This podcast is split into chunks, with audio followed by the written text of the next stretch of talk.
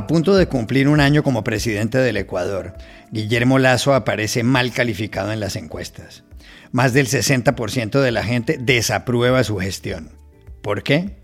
Hablamos en Quito con la conocida analista política María Paz Gervis. Una investigación que acaba de publicar la organización Inside Crime afirma que en Venezuela la producción de cocaína es ya de escala industrial. ¿Cuáles son las principales conclusiones del estudio? Llamamos a Jeremy McDermott, el coordinador.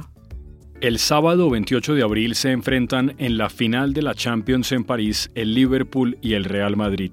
¿Quién va a ganar? ¿Cuál es el favorito? Para saberlo, llamamos ayer a Buenos Aires al experimentado periodista deportivo Jorge Barraza. Hola, bienvenidos a El Washington Post. Soy Juan Carlos Iragorri, desde Madrid. Soy Dori Toribio, con algo menos de voz, desde Washington, D.C. Soy Jorge Espinosa, desde Bogotá. Es viernes 6 de mayo y esto es todo lo que usted debería saber hoy.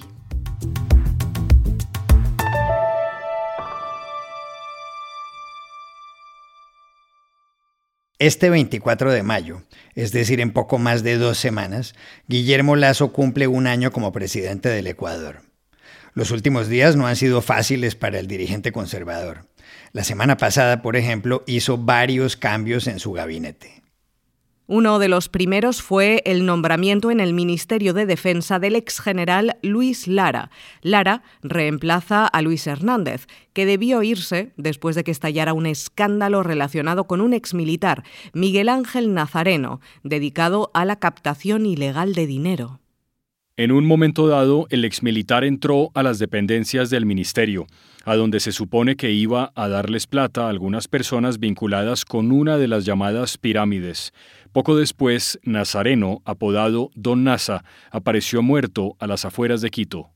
Lazo también hizo cambios en el Ministerio de Gobierno, una entidad que ordenó dividir en dos, según anunció en el Palacio de Carondelet. El nuevo Ministerio del Interior se enfocará exclusivamente en su misión de garantizar la seguridad pública. Por su parte, el Ministerio de Gobierno estará ahora dedicado exclusivamente a las tareas de gestión política y de relación del gobierno central con otras áreas del Estado ecuatoriano. La última ministra de Gobierno, Alexandra Vela, tuvo diferencias con Lasso. Como el Congreso no aprobó algunas reformas económicas del presidente, ella le sugirió a Lasso echar mano del procedimiento conocido como muerte cruzada. La muerte cruzada le permite al Poder Ejecutivo gobernar mediante decretos, leyes, siempre bajo el control de la Corte Constitucional. Lazo prefirió no tomar ese camino y continuar con una actitud dialogante. Alexandra Vela dimitió. Esas no han sido las únicas modificaciones en el gabinete de Guillermo Lazo. Hay caras nuevas en ministerios como el de Agricultura y Ganadería y el de Minas y Energía, donde Javier Vera está ahora al frente del timón. Las encuestas no parecen favorecer a Lasso, que asumió el poder el 24 de mayo de 2021. Según la firma Perfiles de Opinión, el 67% de los ecuatorianos consideran la gestión del presidente como mala o muy mala y el 31% como buena o muy buena. ¿Qué explica este resultado en los sondeos? Llamamos ayer a Quito a la analista política María Paz Gervis, decana de la Facultad de Ciencias Sociales y Jurídicas de la Universidad Internacional SEC, UISEC. El gobierno del presidente Lazo no logra cohesionarse aún. Vemos que al cabo de un año no se consolida un proyecto político, económico y ni siquiera ideológico tenemos que recordar que llegó a la presidencia en una coyuntura determinante para la sociedad ecuatoriana. Tras más de una década del gobierno del expresidente Rafael Correa, que recordaremos todos, está asociado al socialismo del siglo XXI con tanta presencia en el territorio latinoamericano y que tanto daño hizo al Ecuador y a otros países. La sociedad ecuatoriana le dio el voto a este banquero guayaquileño muy exitoso, siendo uno de los hombres más ricos del país, que ofrecía reinstitucionalizar el proyecto de Estado ecuatoriano, un proyecto democrático. Ciertamente se han restituido varios derechos políticos que fueron olvidados durante esa década en que hubo un retroceso en términos de ciudadanía, pero todavía no vemos ese liderazgo que permita visualizar un proyecto de país en los siguientes años. Su entorno está más bien asociado con personas de su nivel socioeconómico, em, tan religiosos del Opus Dei como es él y su esposa, y vemos una ausencia de thinkers y de doers. Adicionalmente, hay un discurso muy alejado de la sociedad ecuatoriana. Da la sensación de una desconexión y un desconocimiento de esa situación de pobreza y de calle que vive un porcentaje importante de ecuatorianos y ecuatorianas. El mayor miedo que tenemos muchos analistas políticos es que esta falta de éxito del gobierno nacional abra las puertas al retorno del correísmo, sobre todo porque la mayoría de sus líderes amasaron importantes fortunas y se encuentran hoy por distintos lugares del mundo, muchos de ellos asilados en México, y han anunciado su intención siempre de regresar al país.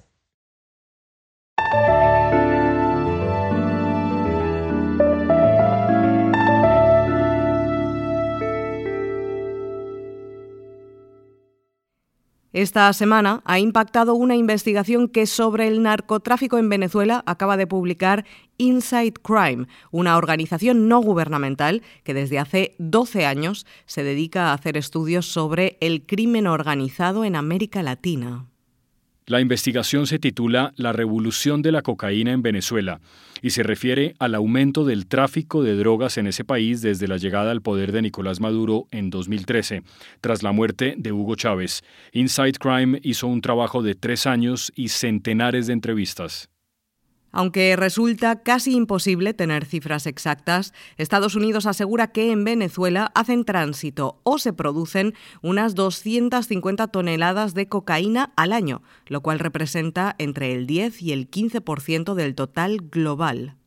¿Cuáles son las principales conclusiones de esta investigación? Llamamos ayer a Medellín a Jeremy McDermott, uno de los fundadores de Inside Crime y quien estuvo al frente de este trabajo. Había cuatro conclusiones principales, Juan Carlos. La, primera es que ahora se están sembrando cultivos de coca a la escala industrial en Venezuela. Obviamente nada como la escala de Perú, y Bolivia, mucho menos Colombia, pero suficiente para producir cocaína dentro de Venezuela. Encontramos este tipo de plantaciones en los estados de Zulia y Apure, con reportes que no podemos verificar de plantaciones en Táchira y Amazonas, básicamente a lo largo de la frontera con Colombia. En segundo lugar, estas plantaciones, a menudo con laboratorios y pistas de aterrizaje cercanas, parecían estar bajo el control de elementos del Ejército de, Nacional, de Liberación Nacional, el ELN, y disidentes de las FARC, las Fuerzas Armadas Revolucionarias de Colombia. Entonces, los grupos colombianos están replicando el sistema de producción de droga que se ha perfeccionado en Colombia en los últimos 40 años en Venezuela. En tercer lugar, encontramos la participación de funcionarios estatales elementos políticos y militares venezolanos que facilitan y protejan el narcotráfico al nivel local, estatal y nacional. La corrupción de narcotráfico parece haber penetrado casi todas las instituciones del Estado venezolano. Y por último, creemos que el dinero del narcotráfico está ayudando a apoyar el régimen de Nicolás Maduro. No estamos sugiriendo que, que Maduro está directamente involucrado en los envíos de drogas, pero ha creado un sistema de gobierno en el que utiliza las ganancias del narcotráfico para recompensar la lealtad política. Maduro entrega a los políticos leales, oficiales militares y otros chavistas claves, puestos que tienen acceso a rentas criminales. Y al contrar y a, controlar estos nombramientos, Maduro asegura la lealtad y mantiene su control sobre el poder.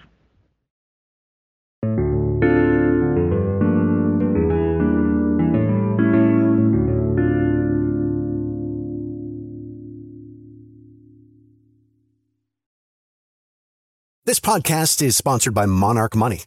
Are you saving to reach your financial goals? Reaching those goals isn't just about getting more money, but by managing what you have. And the best way to manage your money? Monarch Money.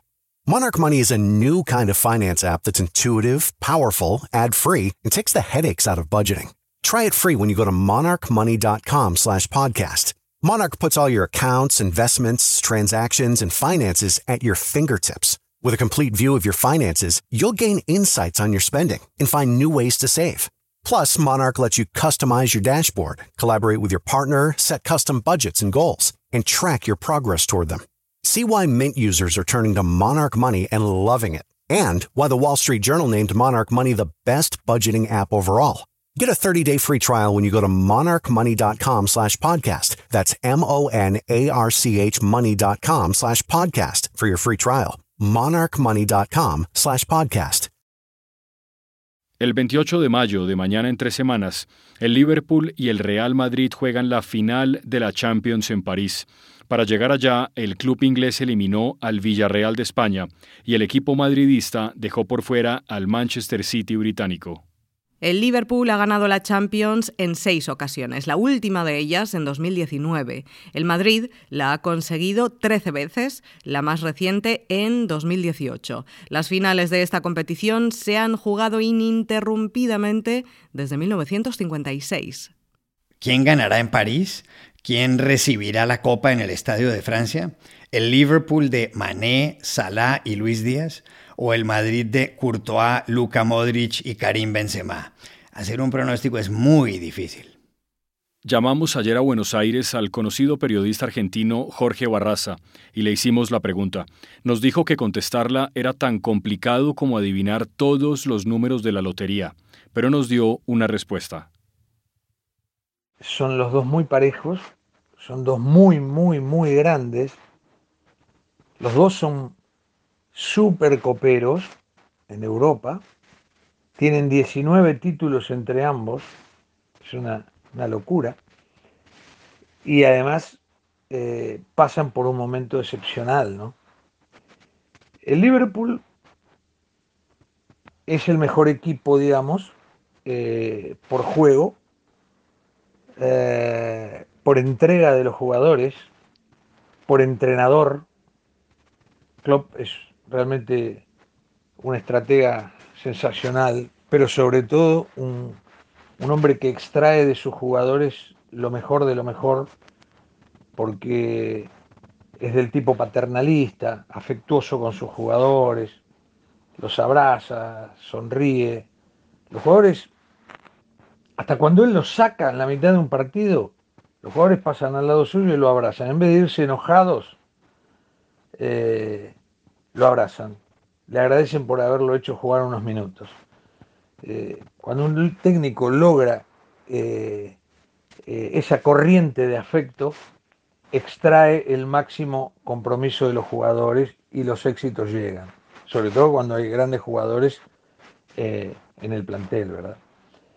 Pero aparte tiene una agresividad, un grado de presión, eh, de presión alta, ¿no? En campo adversario, y un ataque tan constante que realmente es increíble cómo lo logra el técnico alemán eh, en todos los partidos de toda la temporada, que son unos 60 partidos. Entonces, estamos frente a un entrenador excepcional y un equipo fenomenal que llega por tercera vez a la final de Champions en, cuatro años.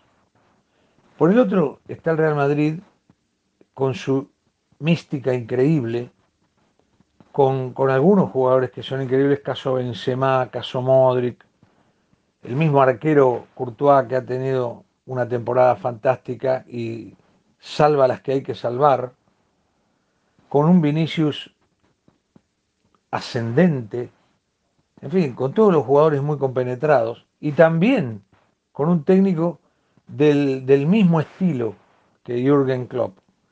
Un hombre que ha ganado en las cinco grandes ligas de fútbol europeo, que es lo mismo que decir del fútbol mundial, que son Italia, Alemania, Francia, Inglaterra y España. es el único caso de todos los tiempos, de toda la historia del fútbol.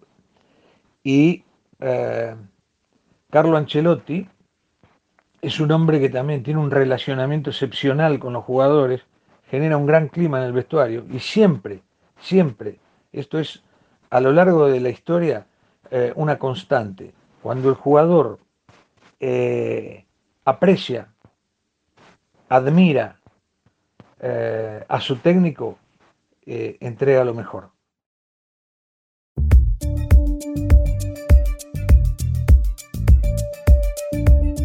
Y estas son otras cosas que usted también debería saber hoy.